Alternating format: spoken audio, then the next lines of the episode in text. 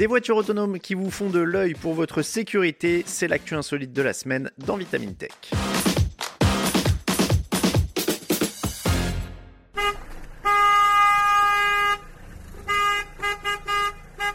Pour ce cher Sacha Guitry, le piéton est une sorte d'ennemi créé pour rendre la circulation difficile. Tout est une question de point de vue et le célèbre dramaturge était toujours dans la provocation. La réalité actuelle, c'est que la bonne tonne d'un véhicule aura toujours l'avantage sur le piéton. En 2021, en France, 414 passants et passantes ont trouvé la mort dans des accidents de la route, les trois quarts en agglomération. Cela représente plus de 14% des accidents mortels de la route. Même si on apprend dès l'enfance à regarder à gauche et à droite avant de traverser, c'est la preuve que la cohabitation entre les voitures et les piétons ne fonctionne toujours pas. Pourquoi? Parce qu'il faut distinguer le voir du montrer. On peut voir un véhicule arriver, mais ça ne signifie pas pour autant qu'il vous a vu. Le distinguo se pose d'autant plus avec des camions, des bus ou même les imposants SUV. Bientôt, il faudra en plus se préparer à l'arrivée inévitable des véhicules autonomes sur les routes. Comment faire confiance à un robot alors qu'on doute déjà de l'être humain?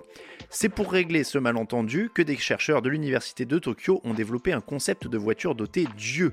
Oui, des gros yeux globuleux placés à l'avant de la voiture et qui rappellent ceux des personnages de dessins animés.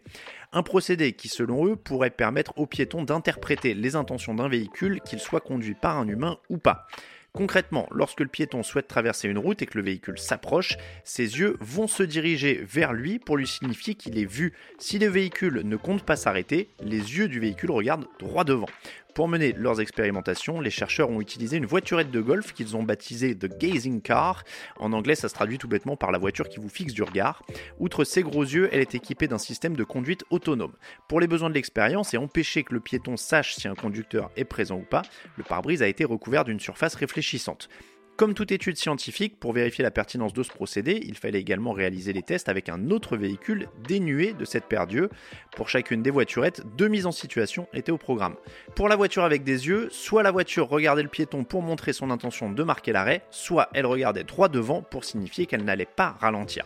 Pour le véhicule sans les yeux, les deux mêmes scénarios étaient réalisés, mais cette fois sans que le piéton sache les intentions du véhicule. Pour jouer le rôle des piétons, 9 femmes et 9 hommes de 18 à 49 ans ont participé à l'étude. Pour éviter toute prise de risque, l'expérimentation a été réalisée à partir de scénarios en immersion avec la réalité virtuelle. Les différentes configurations étaient quant à elles filmées avec des caméras vidéo à 360 degrés. Face à l'arrivée du véhicule, les participants avaient 3 secondes pour décider de traverser ou non la voie.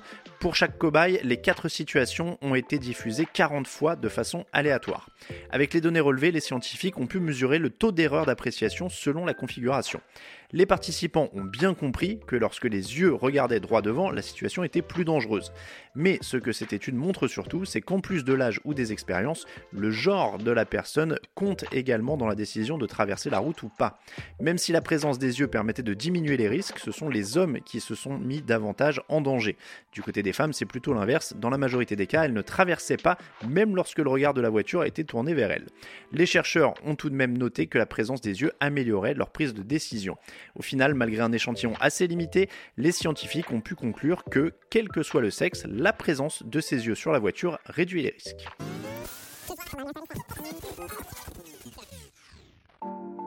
Imaginez maintenant que nos routes pullulent de voitures à la façon du dessin animé Cars de Pixar. C'est amusant pendant un moment, mais pas forcément du goût de tout le monde. Interrogés sur le design de leurs yeux, les scientifiques avouent qu'ils ont fait au plus simple avec des orbites globuleuses, mais ils reconnaissent qu'un design plus adapté aux automobiles serait préférable. Justement, à Futura, on se souvient qu'il y a 10 ans, des chercheurs du MIT avaient effectué des recherches du même type, la réalité virtuelle en moins et avec une voiture miniature. À l'époque, c'est le capteur de mouvement Kinect de Microsoft qui avait été utilisé pour détecter un piéton qui traverse. Dans cette situation, les phares de l'automobile s'orientaient vers le piéton et faisaient clignoter des LED bleues pour lui signifier qu'il était vu et que le véhicule allait s'arrêter.